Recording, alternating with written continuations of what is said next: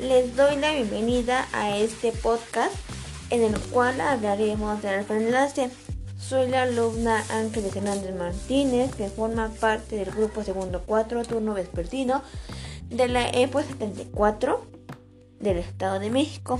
La materia que estoy cursando es comunidades virtuales con el profesor Jair Andonay Neri Navarrete. El tema que les voy a tratar es el siguiente. La palabra preenlace proviene del inglés del siglo XIX y hacía referencia a un mercenario, es decir, a un caballero que no estaba al servicio de ningún señor en concreto. Se, se define a libre o independiente y lance a lanza. El preenlace es un anglicismo usado comúnmente para designar un trabajo independiente o autónomo por cuenta propia. Un trabajador freelance o freelancer es aquel que realiza trabajos o tareas puntuales relacionadas con su profesión, oficio o especialidad por un tercero. Por lo general, el freelancer recibe su pago en función del trabajo realizado o del servicio prestado, y los contratos suelen limitarse al proyecto o encargo contratado.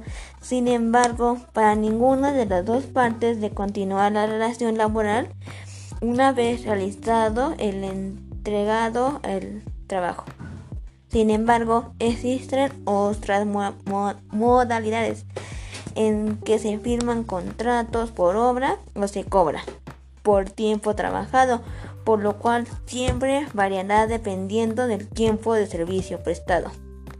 Otras ventajas como la flexibilidad del horario es el que el propio trabajador quien lo decide y la libertad para elegir el lugar de vivienda hacen este tipo de régimen de trabajo muy atractiva.